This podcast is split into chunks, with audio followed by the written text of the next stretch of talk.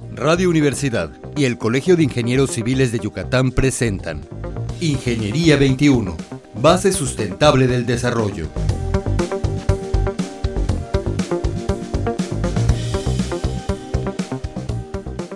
Muy buenos días, estimados radioescuchas, bienvenidos al programa Ingeniería 21.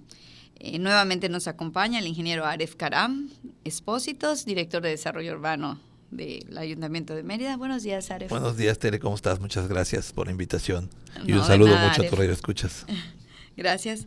En la entrevista anterior, la semana anterior, hablamos del plan de desarrollo urbano y nos quedamos como que un poquito ahí en stand-by con el crecimiento de la ciudad, Aref. ¿Cómo está percibiendo este crecimiento la autoridad? Ya comentaste algunos problemas que se pueden dar, pero ¿cómo lo percibieron ustedes? ¿Cómo está sintiendo la autoridad esto? Mira, en realidad, este, es, es, es, muy notorio el crecimiento que se tiene en estos momentos. Yo te diría que el crecimiento en general, ¿no? Esta parte de la dispersión que platicábamos un poco la semana pasada, pero también el, el, desarrollo económico, ¿no? Hoy Mérida está teniendo inversiones muy importantes, está cambiando un poco la fisonomía, de repente empezamos a ver cierta verticalidad y em, eso, pues bueno, es eh, es parte de lo que de lo que trae no justamente el desarrollo el tener una ciudad pues que hoy se posiciona a nivel nacional a nivel internacional en donde pues bueno eh, la seguridad que creo que es uno de los factores muy importantes pero también la promoción de la, de la marca Mérida digamos como una como un posicionamiento de, de, una ciudad eh, que bueno de alguna manera tiene una estrategia de comunicación hacia eh, pues hacia el, país, otros lugares del, país, pero también a nivel internacional. Y yo creo que lo más importante es que uno puede hacer una promoción de una marca como envoltorio y muy bonita y demás, pero cuando uno abre, si el producto es malo, pues bueno, nunca va a ser satisfactorio, ¿no? Y nosotros creo que tenemos un gran producto, una ciudad muy bella, muy amable, con gente eh, pues enormemente eh, amable que verdaderamente siempre se da. Y creo que eso eh, a final de cuentas también hace que bueno el, eh, cuando la gente viene a final de cuentas se encuentra una, una ciudad que la acoge de manera adecuada una ciudad que puede ser caminable con sus problemas, pero caminable al fin, una ciudad que puede ser disfrutable, que tiene grandes bellezas que son únicas y que nos hacen diferentes, ¿no? No tenemos un centro histórico, el segundo más grande del país, eh, el monumento a la patria, muchos elementos en general de nuestra cultura que nos hacen únicos, que nos identifican, que nos dan una identidad eh, diferente a la que puedan encontrarse. Y creo que hoy también, pues eh, el mundo, este mundo global que cada vez se parece más, ¿no? Pues también tiene eh, una necesidad de conocer esos detalles, eso que hace que no puedes ver y disfrutar en otros lugares, ¿no? Y bueno, también la seguridad que platicamos al principio, porque son cosas que nos dan una pauta importante y esto ha hecho que Mérida sea hoy un destino que atrae inversiones, un destino que atrae a la gente y de alguna manera está desarrollándose y creciendo. ¿no? Digo, el año pasado, solo por mencionar algunos datos, tuvimos un crecimiento de entre 2016 y 2017 aproximadamente de un 35% en el número de trámites, por ejemplo, que tenemos. Esa es una cantidad. Hablando de solicitudes de construcción, de, uso de suelo, remodelaciones, todo. ¿no? Funcionamiento también. Funcionamientos, etcétera, ¿no? Entonces, en realidad, el crecimiento fue del 35%, es un número muy importante. Eh, este año andamos del orden del 17% arriba, pero comparado con un 2016 que ya traía un 35%, entonces realmente también eh, seguimos viendo un crecimiento eh, significativo, importante.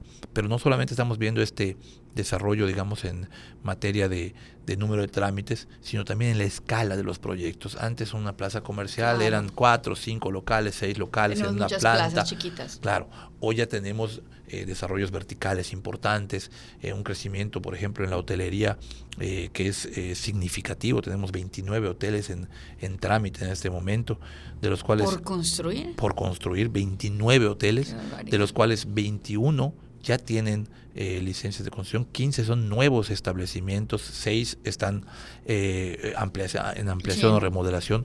Juntos estas, estos 21 establecimientos te dan el orden de 2.000 nuevas habitaciones.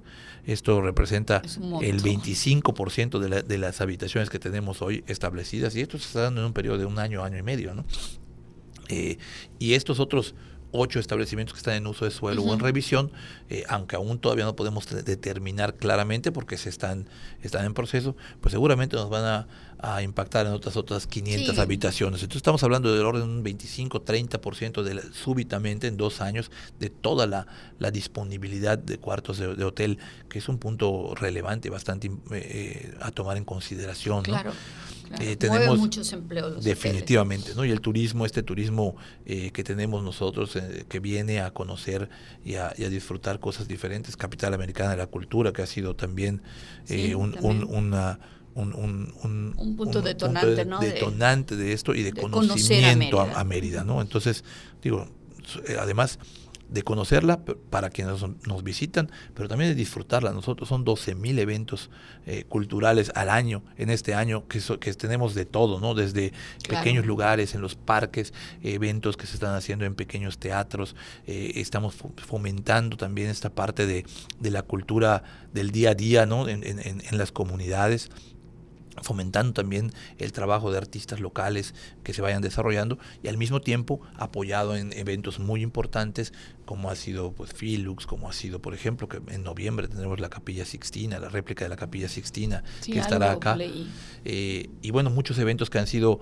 eh, también eh, de, llamar la atención y que en sí mismos pues pueden también atraer gente pero que nos permiten a nosotros como ciudadanos de Mérida disfrutar cosas que pues bueno pocas ciudades pueden darse el lujo de tener, ¿no? Sí, yo creo que este, es muy importante también. Se, he oído noticias y comentarios de ustedes, pero se ha a mí promovido Mérida por muchos lugares del mundo, ¿no? Y creo que sería también importante enfatizar la cultura, ¿no crees? O sea, nuestra cultura, nuestra manera de hablar, nuestra manera de vivir, creo que también es un punto atrayente para la gente, ¿no? indudablemente, o sea, no cuando cuando he platicado un poquito de esta de esto que nos identifica, que nos hace único, no es nada más eh, espacios físicos, no, o sea, construcciones, sino es esa cultura que tenemos, ese ese ese esa forma eh, de hablar nuestra gastronomía que es enormemente rica y que ha sido pues reconocida en, en, muchos niveles, ¿no? Eh, y la forma como nosotros tratamos nuestros valores mismos, que a veces no nos damos cuenta que los tenemos ahí. Tenemos también programas para para para revalorar o para promover esto, pero que al final de cuentas son cosas que nos identifican y que también de alguna manera, pues bueno, nos, nos hacen eh, un lugar atractivo porque pues somos gente de, de bien, somos gente que, que convive, que, que con su eh, forma especial de ver el mundo, pero que también eh, lo hace, pues yo creo que enriquecedor para, para quienes vienen a, visitarnos. Este crecimiento, en tu opinión, este, necesita algunas acciones inmediatas.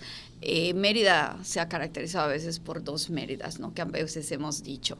¿Qué acciones están tomando para el sur de la ciudad? Ahora hablemoslo así. Claro, mira, yo creo que tenemos en esto un gran reto, ¿no? el, un reto de, de que primero bueno, todo este, este dinamismo económico, este desarrollo que se viene o que ha estado eh, llegando, te decía los hoteles por decir uno, pero también tenemos industria que está, que está llegando con, inversiones importantes, tenemos también más de 200 mil metros cuadrados de áreas comerciales que deben abrirse en este año o, a principios del siguiente. Entonces, eh, todo este desarrollo también tiene que ser primero eh, en beneficio de la ciudad, tiene que respetarse mucho la calidad de vida, porque tenemos un, reto importante, ¿no? Si es cierto que el desarrollo es necesario, debemos de fomentarlo, debemos de hacer todas las eh, acciones para que la inversión venga, porque al final de cuentas genera empleo y este empleo, eh, si es de calidad, pues ayuda a que cada quien pueda construir su proyecto de vida, ¿no? Eh, que finalmente pues es el centro de todas las políticas públicas, ¿no? El, la persona, el ciudadano, que es quien debe de, pues de al final de cuentas tener eh, la posibilidad de desarrollar su, su proyecto de vida individual como lo, como, lo, como lo decida y eso es parte de lo que una ciudad tiene que dar. Y por esa parte, bueno, pues entonces tenemos que ver que este desarrollo no nos, no, no, nos genere entonces o no nos, eh, nos dé impactos, negativos, que a final de cuentas nos puedan dar eh, una eh, una disminución en la calidad de vida, aunque aparentemente en lo económico pudiéramos estar yendo bien. ¿no? Entonces el gran reto es encontrar ese equilibrio para que las inversiones generen estos impactos positivos que se buscan, pero limiten los impactos negativos. Y yo creo que ese es uno de los, de los grandes retos que se tiene y que de alguna manera tienen que ver pues con la con, con el programa de desarrollo urbano que platicábamos a veces.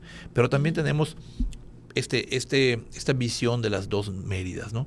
Déjame decirte que eh, una ciudad incluyente es justamente una de las de los características que se requiere. Mérida eh, tiene algunos puntos a favor. Este, hay, que, hay que ver que, aunque sí, efectivamente hay un mayor desarrollo económico en la zona norte que en el sur, pero también ese mismo desarrollo ha traído, por ejemplo, que en el norte haya una menor cantidad de áreas verdes, eh, una menor cantidad de arborización y en el sur tenemos todavía esa riqueza con arborización importante, etcétera. La infraestructura no es eh, no es mala en el sur, obviamente nos hace falta mucha y también eh, pues hemos estado de manera muy muy puntual trabajando en esta en este equilibrio, no en llevar infraestructura necesaria al al sur, a las comisarías que también son parte importante. Por mencionarte algunas cosas, bueno, por ejemplo, todas las comisarías hoy ya tienen internet gratuito. Eh, en, todas tienen Como ya los parques en, en los línea parques de, en de línea, Mérida. ajá, todas ya lo tienen, este y esto pues es una manera también de acercar esta estos estos avances a gente que bueno, hoy ya no tiene que viajar a algún lado para poder hacer su tarea o algo así, internet o algo simplemente así. lo puede hacer ya conectándose en línea. Eh, pero también, eh, por ejemplo, en el sur se ha, se ha invertido este, este año se están haciendo mil millones de pesos en infraestructura, una, una cifra récord, de los cuales más de la mitad se están invirtiendo en el sur. De tal forma que eh, todo este desarrollo en vialidades, en parques, pero también, por ejemplo, el circuito sur, que es un, un proyecto que va a detonar mucho, es una conectividad que va a haber de, para la zona de atrás del aeropuerto, que va a tener ya una conectividad para poder salir fácilmente a, eh, a, a- a- pues a, la parte, Sí, digamos, de ciudad industrial, la exactamente, que, que de alguna manera ha estado desconectada y que bueno, creo que es una, un- una, una importante eh, acción que va a generar beneficio para, para mucha gente que, que de alguna manera ha tenido pues es un poquito esa barrera, ¿no? Que no ha podido eh, eh, conectarse adecuadamente y que los traslados una vez más pues le llevan mucho tiempo, no entra el transporte público y no hay calles pavimentadas para poder conectarse, entonces creo que esta es una acción importante. Igualmente, por ejemplo, el Centro Integral del Sur, eh, y- que también va a traer este, muchas de las cosas eh, que van a detonar pues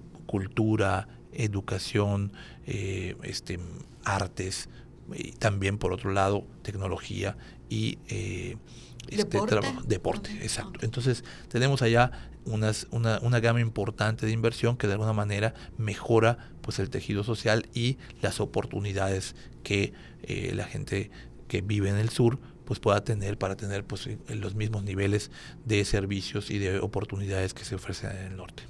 Para cerrar, Aref, ¿cómo podría un ciudadano intervenir en esto? ¿Cuál podría ser su participación? Eh, la semana pasada hablamos de que hubo una participación ciudadana en el plan, pero para ese crecimiento, para las opiniones de la gente que vive en el sur, que pudiera decir, nos hicieron esta calle, pero en este parque falta algo, ¿cómo pueden accesar? Mira, tenemos dos, dos mecanismos, ¿no? Primero hay, hay los comités eh, vecinales, estos están funcionando todo el tiempo a través de, de la Dirección de Desarrollo Social, se tienen comunicación permanente con ellos y a través de eso se llevan solicitudes, opiniones. necesidades, opiniones para hacerlo. Pero también una, una eh, ventaja que se ha tenido una oportunidad y una que se ha notado en esta nueva gobernanza, nuevo, nuevo, nuevo estilo que se está imprimiendo, eh, pues es justamente que cuando se va a hacer un proyecto, sobre todo proyectos de ciudad importantes o que detonan la zona, eh, se va y se consulta. Ya no Ah, se ok. hace nada más así, por ejemplo, el la 50 Sur es uno de los de los, Los de los ejemplos. ejemplos, ¿no? En donde se fue a conocer cuáles eran los, las problemáticas, las necesidades de la gente que estaba allá, para que cuando esto se diera, la gente lo, lo, lo valorara, lo recibiera y se apropiara de, de ellos, porque al final de cuentas lo más importante es que la gente se apropie del espacio, lo use, lo disfrute y lo cuide, ¿no? Pues muchísimas gracias, Are. Fue muy interesante platicar contigo y a nuestros estimados radioescuchas, muchas gracias por haber estado con nosotros y nos escuchamos la próxima semana. Ingeniería 21, base sustentable del desarrollo. Producción Radio Universidad y el Colegio de Ingenieros Civiles de Yucatán. Teléfono 925-8723. Correo electrónico ingciviles.prodigy.net.mx.